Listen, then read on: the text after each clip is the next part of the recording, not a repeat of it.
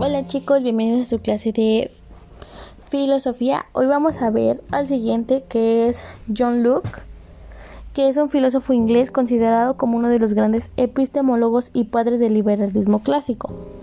Su tesis se basa en una rama del conocimiento que decía, no hay nada en la mente que hubiese pasado primero por nuestros sentidos, mejor conocida como la tabula rasa, es decir, somos una tabla en blanco donde lo que se escribe es la experiencia, razón por la cual fue considerado uno de los más grandes empiristas de la historia.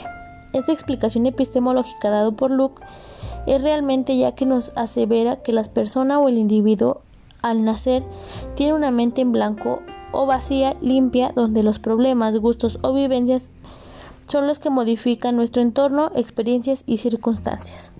A nivel filosófico, es empirista. John Locke niega las ideas innatas de algunos racionalistas, como el pensamiento de que nacemos con la idea de respeto, servicio, no dañar o lastimar a alguien. Locke tiene varias frases célebres. Algunas platican sobre la visión intelectual, por ejemplo. Ningún conocimiento humano puede ir más allá de la experiencia. Sale chicos, vayan completando su tabla. Nos vemos la próxima clase. Chao, chao.